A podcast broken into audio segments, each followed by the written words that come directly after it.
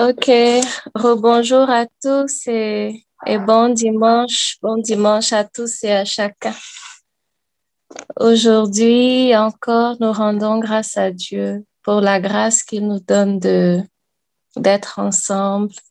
Ce sont des moments précieux, ce sont des moments à chérir, ce sont des moments où le Seigneur est avec nous.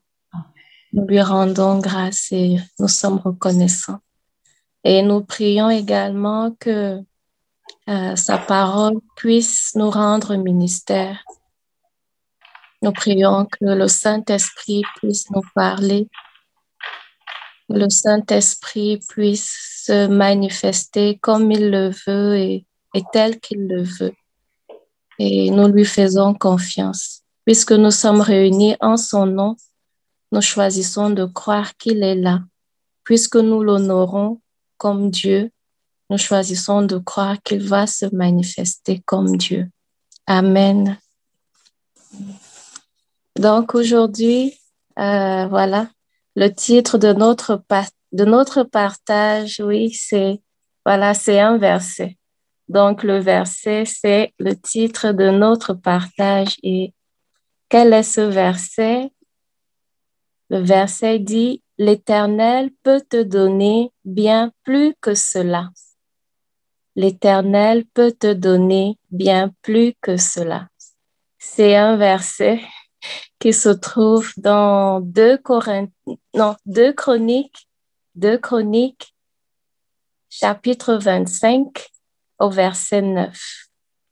Et je propose qu'on puisse lire cette histoire pour savoir comment ce verset, pourquoi ce verset nous intéresse aujourd'hui?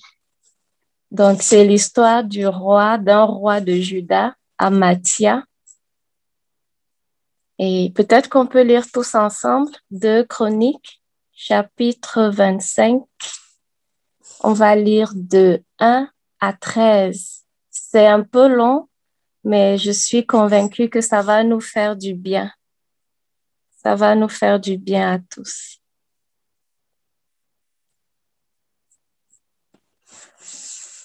Voilà. Donc, euh, je lis ou alors quelqu'un se propose de lire?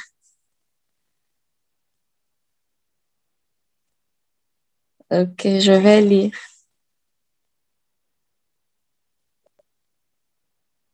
Je vais lire.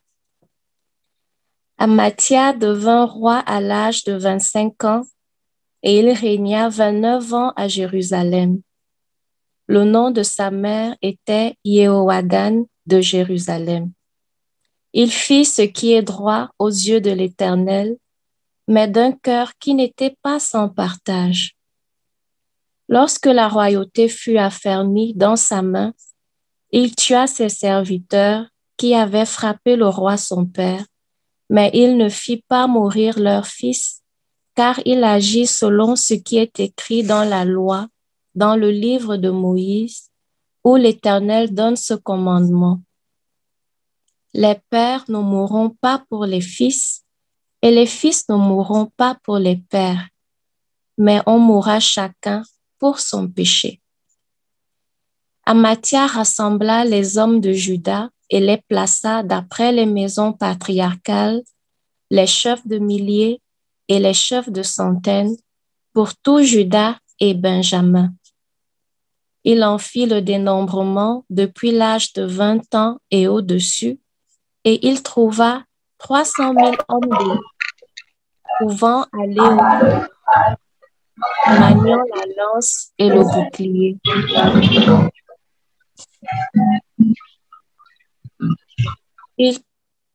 Il, prit encore à sa solde dans Israël cent mille vaillants héros pour cent talents d'argent. Un homme de Dieu vint lui dire, Ô roi, qu'une d'Israël ne marche pas avec toi, car l'Éternel n'est pas avec Israël, avec tous ses fils d'Éphraïm. Si tu vas avec eux, combien même tu serais ferme au combat, Dieu te fera trébucher devant l'ennemi, car Dieu a le pouvoir d'aider et de faire trébucher. Amathia dit à l'homme de Dieu, Et comment agir à l'égard des cent talents que j'ai donnés à la troupe d'Israël? L'homme de Dieu répondit, L'Éternel peut te donner bien plus que cela. Alors Amathia se sépara des troupes qui lui étaient venues d'Éphraïm, afin qu'elles s'en aillent chez elles. Mais leur colère s'enflamma vivement contre Judas, et ils s'en retournèrent chez eux avec une ardente colère. Amathia affermit son pouvoir et conduisit son peuple. Il alla dans la vallée du sel et bâtit dix mille hommes des fils de Séir. Les fils de Judas prirent vivants dix mille d'entre eux qu'ils menèrent au sommet d'un rocher. Ils les précipitèrent du sommet du rocher et tous furent écrasés. Cependant, les gens de la troupe qu'Amathia avait renvoyés pour qu'ils n'aillent pas au combat avec lui se répandirent dans les villes de Juda, depuis Samarie jusqu'à Beth-Horon. Ils tuèrent trois mille personnes et firent un grand pillage. Nous rendons grâce pour la parole de Dieu. Amen. Donc, c'est dans ce contexte que aujourd'hui nous parlons de ce thème. L'Éternel peut te donner bien plus que cela. Donc, cette phrase, en fait, c'est l'homme de Dieu, un homme de Dieu, qui l'a donné sous forme de réprimande ou de consolation au roi de Juda, le roi Amathia. En fait, le roi Amathia se préparait à aller en guerre et il a fait un recensement dans son, en Juda et en Benjamin. Il a eu 300 hommes d'élite. Voilà, et pour fortifier son équipe, pour fortifier son armée, il allait en Israël. À l'époque, Juda et Israël étaient séparés et il a eu 100 vaillants héros pour la somme de 100 talents d'argent. Alors que certainement il s'apprêtait à, à donner les stratégies, les stratégies de combat pour aller contre les Édomites, il y a un homme de Dieu qui est arrivé et qui lui a dit, il serait sage pour toi de ne pas t'embarquer dans cette guerre avec Israël. Sinon, même si toi tu es ferme, le Seigneur te fera trébucher. Et certainement, 100 talents d'argent, c'est une, c'est une très forte somme. Je ne sais pas à quoi ça correspond aujourd'hui, mais c'était certainement très fort pour qu'un roi, un roi puisse s'inquiéter des 100 talents d'argent qu'il avait donnés à Israël. Et il dit, que ferai-je de ces 100 talents? Et l'homme de Dieu lui dit, l'Éternel peut te donner bien plus que cela.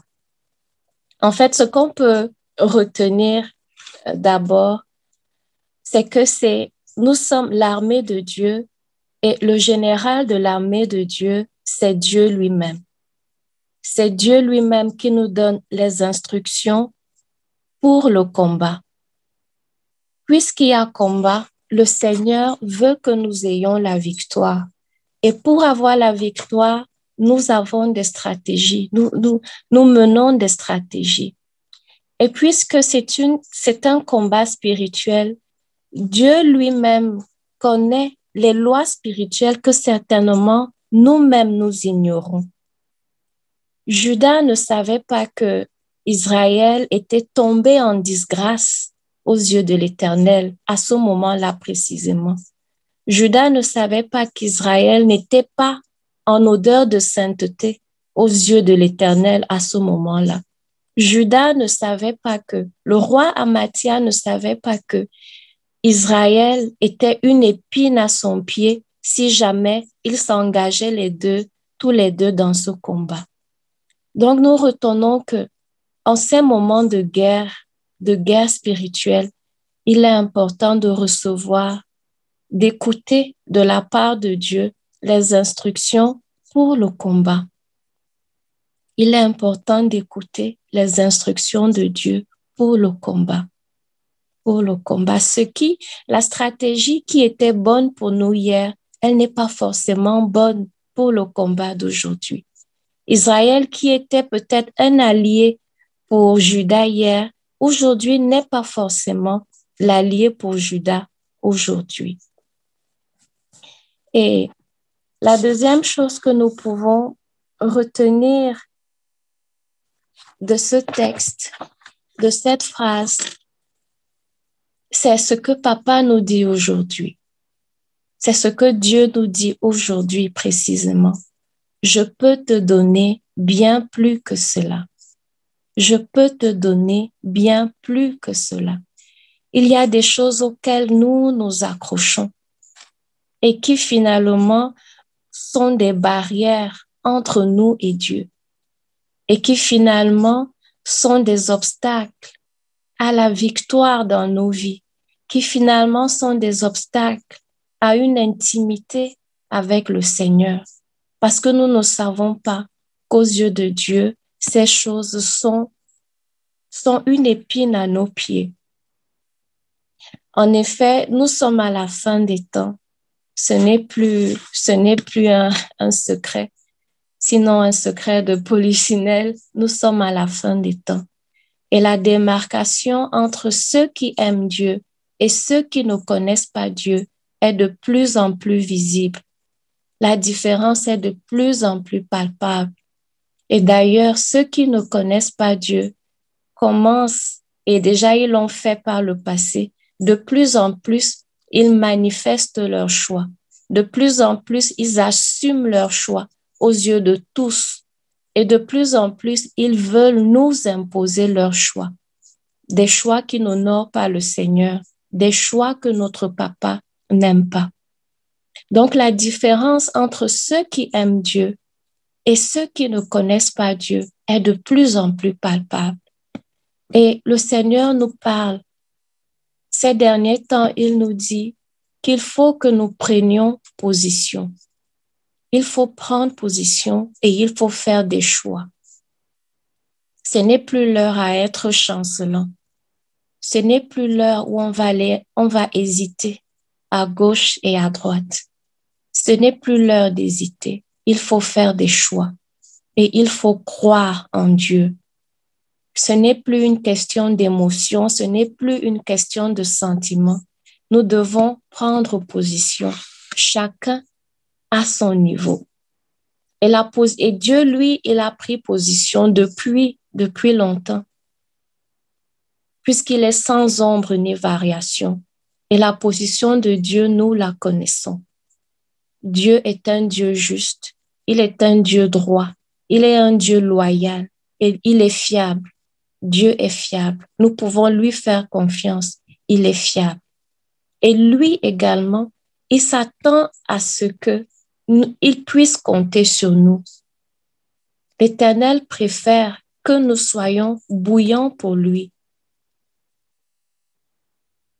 La parole nous dit qu'il va vomir les tièdes. Et Dieu, l'Éternel, veut que nous prenions position, que nous soyons bouillants pour lui, que nous nous positionnons pour lui, sans regarder en arrière, sans regarder en arrière. Et la bonne nouvelle est que le fait que nous prenions position nous protège. Le fait que nous prenions position nous garantit l'assurance de sa protection. Parce qu'il y a des lois spirituelles que même si nous ne comprenons pas, le fait d'obéir simplement à la parole de Dieu nous protège. Et il y a ce verset de Jérémie 32, Jérémie 32 au verset 39, voilà, qui nous dit, je leur donnerai un même cœur et une même voix, afin qu'ils me craignent pour toujours, pour leur bonheur et celui de leurs enfants après eux, et celui de leurs enfants après eux. Donc, en réalité, prendre position pour le Seigneur, obéir au Seigneur, c'est pour notre bonheur, c'est pour notre protection, pour nous et pour nos enfants après nous. Obéir à Dieu ne fait pas de Dieu plus Dieu. Obéir à Dieu n'augmente pas la gloire de Dieu. Mais obéir à Dieu, c'est une garantie pour nous l'assurance de la protection, l'assurance de notre protection. Amen. Amen. Et alors que je préparais également ce message, il y a cette parole qui, qui, est montée dans mon cœur, Ésaïe 50, oui, Ésaïe 51, verset 4. Je le mets encore dans le groupe. Mon peuple, fais attention à moi. Ma nation, prête-moi l'oreille. Dans une autre version, c'est écrit, Mon peuple, donne-moi ton attention. Mon peuple, donne-moi ton attention. Regarde-moi. Fixe tes regards sur moi.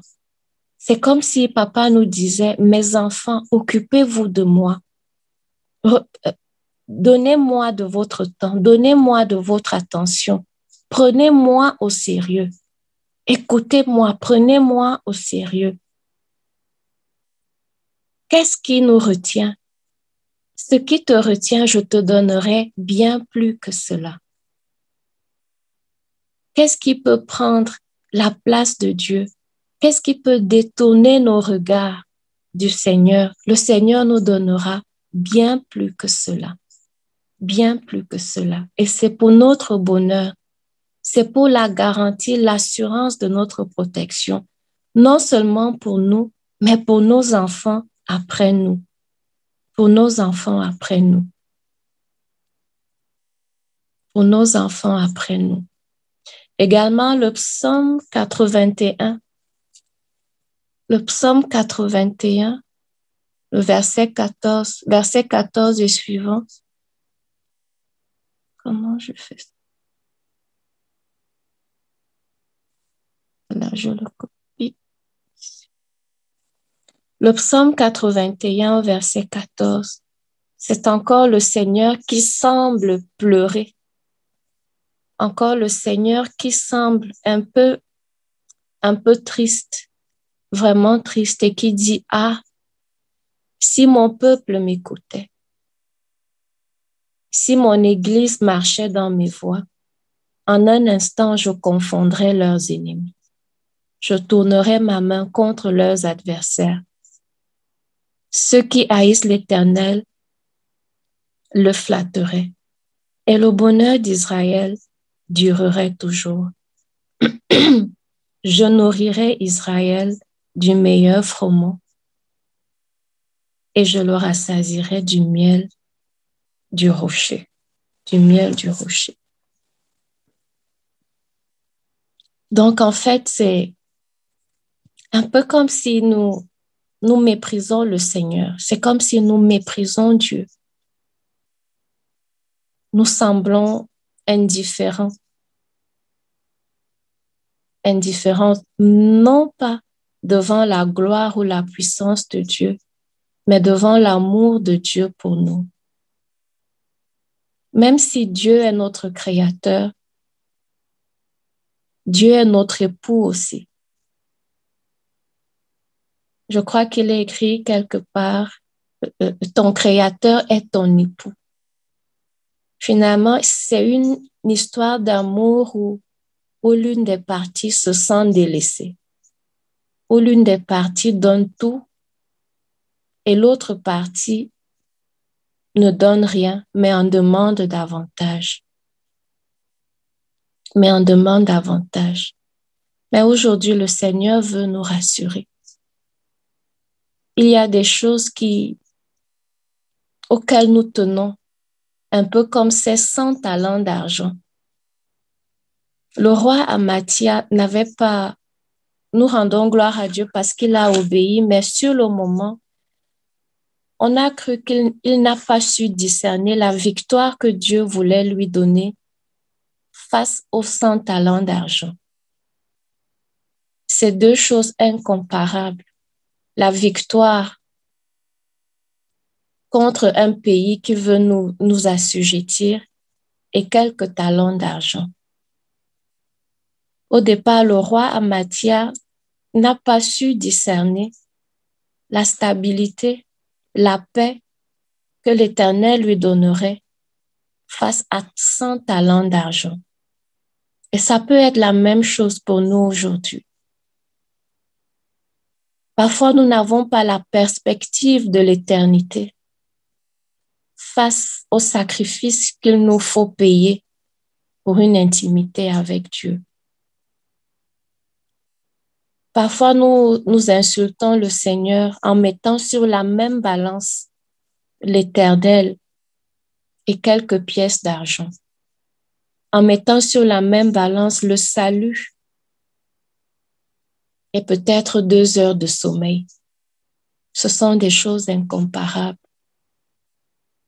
Et ce n'est pas glorieux pour Dieu. C'est du mépris finalement vis-à-vis du Seigneur. C'est du mépris vis-à-vis du Seigneur. Mais aujourd'hui, le Seigneur n'est pas dans une optique de réprimande. Dieu qui nous aime, finalement, cet époux qui est toujours amoureux, il veut nous rassurer. Ces 100 talents d'argent auxquels nous tenons, le Seigneur veut nous, il peut et il va certainement le faire, nous donner bien plus que cela.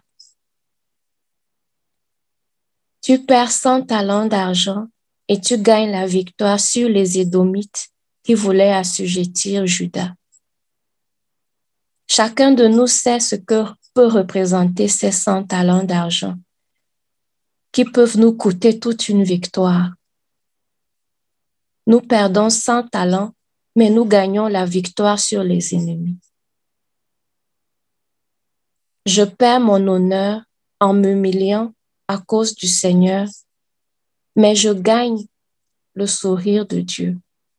Je perds mon honneur en demandant pardon à, mes ennemis parce que je veux créer la paix, mais je gagne la paix. Je gagne l'approbation de Dieu. Je perds ma réputation parce que je témoigne que je suis chrétienne, mais je gagne l'approbation de Dieu. Je gagne l'affermissement dans ma foi. Je gagne en stature parce que je peux, parce que je témoigne qui je suis, parce que je témoigne de mon identité. Je perds deux heures de sommeil, mais je gagne l'intimité avec Dieu. Je gagne dans le fait que j'arrive à, à discerner plus rapidement la voix de Dieu. Je gagne je perds la satisfaction, par exemple, la satisfaction que donnent les réseaux sociaux. Mais je gagne un esprit pur. Je gagne un esprit saint. Je gagne un esprit qui n'est pas corrompu par toutes ces images, toutes ces vidéos malsaines que je peux regarder sur, sur ces réseaux sociaux. Parfois, avec le Seigneur, c'est tu perds, tu gagnes. Avec le roi Amathia, c'était tu perds 100 talents d'argent, mais tu gagnes la victoire sur les Édomites. Même si le roi Amathia n'est pas le parfait exemple, parce que plus tard, lorsqu'on lit la suite de l'histoire, en fait, son cœur était très partagé. Il a adoré d'autres dieux et le Seigneur l'a puni. Mais quand le Seigneur veut nous parler, il utilise les textes qu'il veut. Parfois, très souvent même avec le Seigneur, pour vivre, il faut mourir d'abord. Tu perds, tu gagnes. Je perds, je gagne. Amen.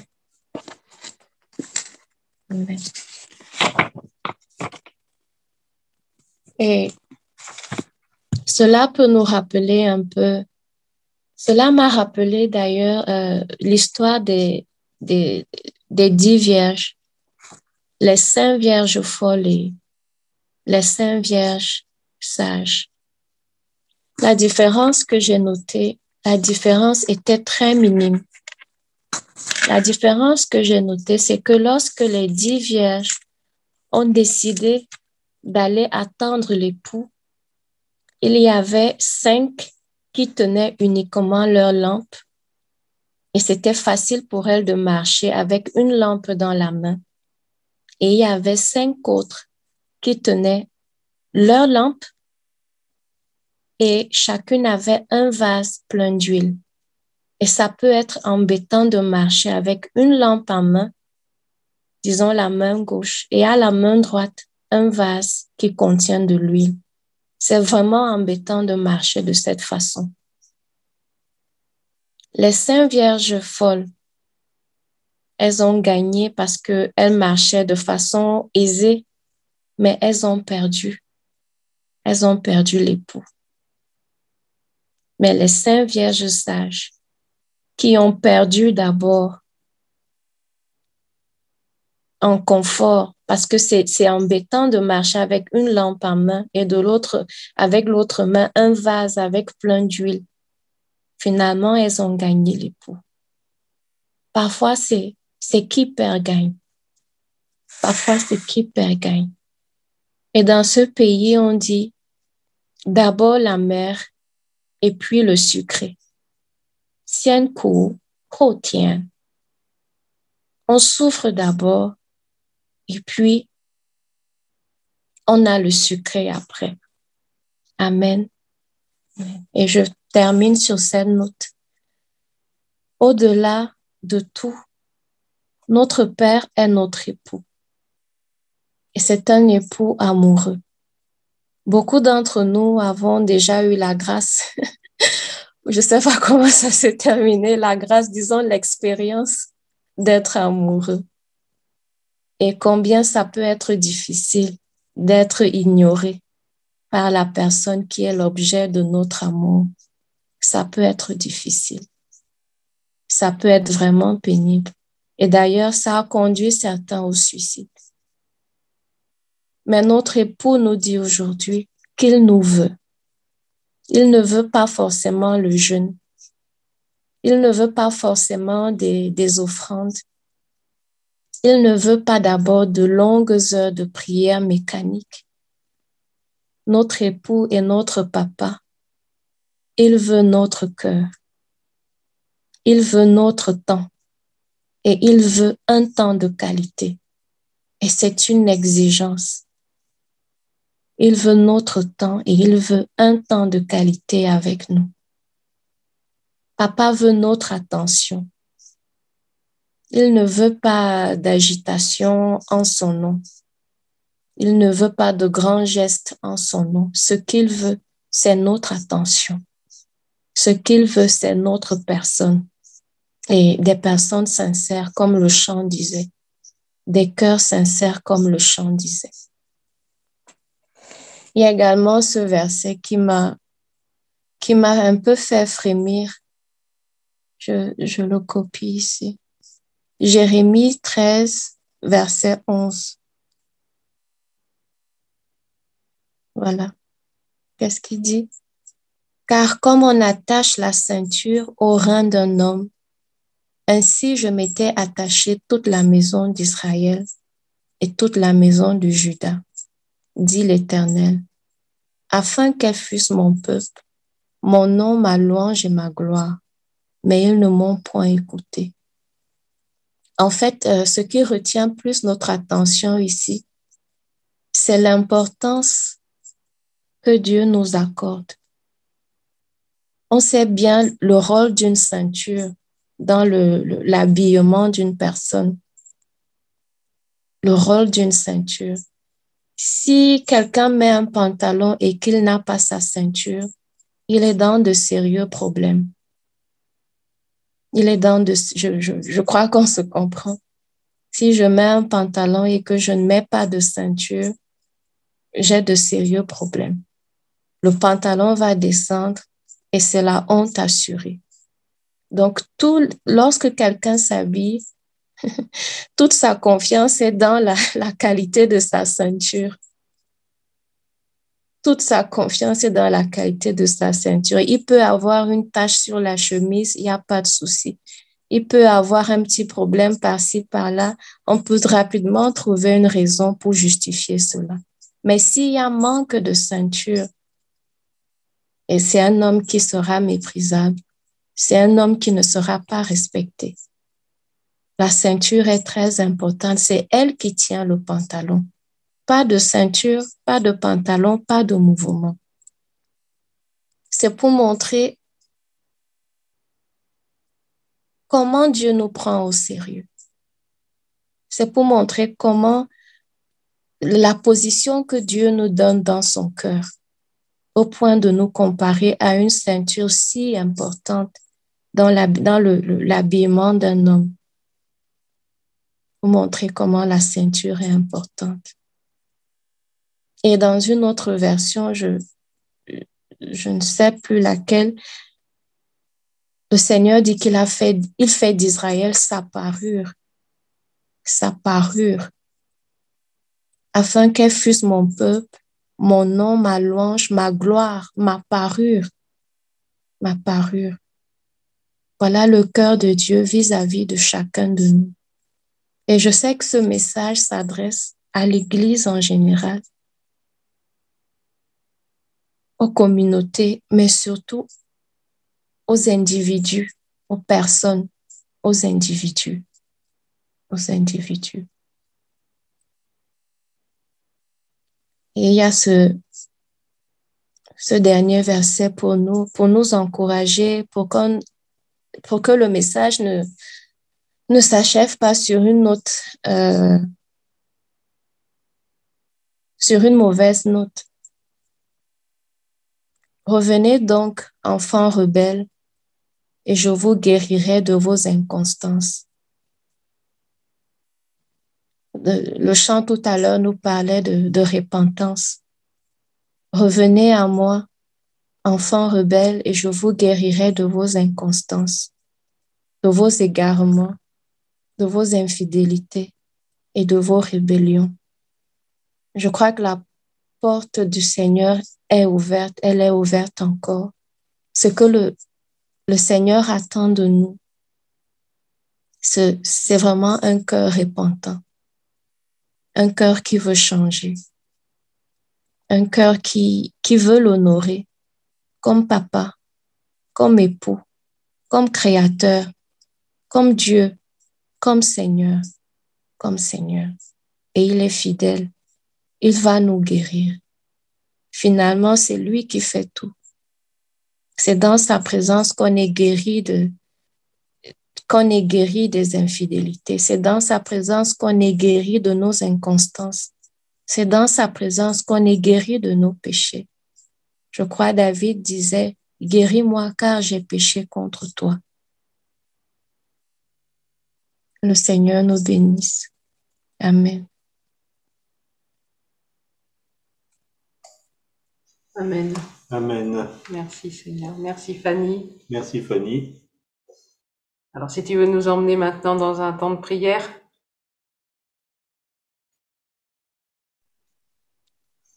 Oui, nous pouvons prier tous ensemble.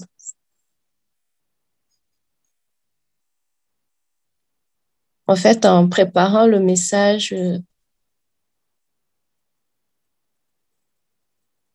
j'avais vraiment les larmes aux yeux. Pour moi-même d'abord, pour euh, l'indifférence face à tout ce que le Seigneur fait pour moi. Et un message qui est bon pour moi est forcément bon pour les frères et les sœurs. Donc, je propose qu'on s'humilie ensemble. Et papa, nous, nous te demandons pardon.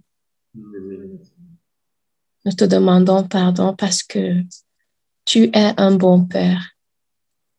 Tu es un bon Dieu. Tu un bon Créateur. Les faux dieux, les dieux de ce monde demandent même des sacrifices humains. Ils demandent des choses étranges. Mais toi, ce que tu nous demandes, c'est de t'aimer et de te faire confiance. Je nous rassure même que ton joug est un joug léger et que tes instructions ne sont pas pénibles. Papa, nous avons péché contre toi. Et c'est devant ta face que nous demandons encore la guérison. Pardon pour ces péchés mignons. Pardon pour l'indifférence face à tout ce que tu fais pour nous prouver que tu nous aimes. Pardon Seigneur pour le mépris que nous manifestons. Pardon parce que parfois nous utilisons ton nom pour nous montrer. Pardon Seigneur parce que nous avons lamentablement échoué dans notre tâche. Pardon Seigneur même pour ces fautes qu'on n'arrive même pas à discerner. Nous ne saurons même jamais que c'était des fautes, que c'était des péchés. Nous sommes désolés, Papa, au nom de Jésus. Nous nous humilions devant toi. Oui. Et nous prions que, voilà, tu nous attires encore à toi. Tu nous attires encore à toi. Que tu nous accordes cette sagesse de discerner les choses cette sagesse d'avoir toujours une perspective d'éternité. Cette sagesse de ne pas s'accrocher à, à ce qui est passager, mais de semer pour, pour l'éternité. De semer pour l'éternité. Papa, nous prions que tu nous accordes d'être sincères et honnêtes envers nous-mêmes. Que nous ne nous trompions pas par de faux raisonnements mais que ta clarté nous, que ta clarté nous conduise à genoux devant toi, à genoux devant toi. Oui, Seigneur. Prions que tu guérisses ces cœurs brisés. Oui, que tu guérisses ces cœurs brisés. Tu nous as fait cette merveilleuse promesse tu nous as dit que tu as fait alliance avec le jour et la nuit. Et de la même manière, tu nous manifesteras toujours ta bonté. Le jour où tu ne nous manifesteras plus ta bonté, c'est qu'il n'y aura plus ni jour ni nuit. Tu l'as dit dans Jérémie. Papa, guéris-nous. Et comme tu l'as dit dans Ézéchiel, de gré ou de force, je régnerai sur vous. Nous te disons, Papa, de gré ou de force, règne sur nous. Que sommes-nous sans toi? Que sommes-nous sans ton esprit? Que sommes-nous sans ton souffle, Seigneur? Fais-nous du bien. Révèle-nous ton cœur. Fais-nous du bien. Attire-nous à toi. Amen.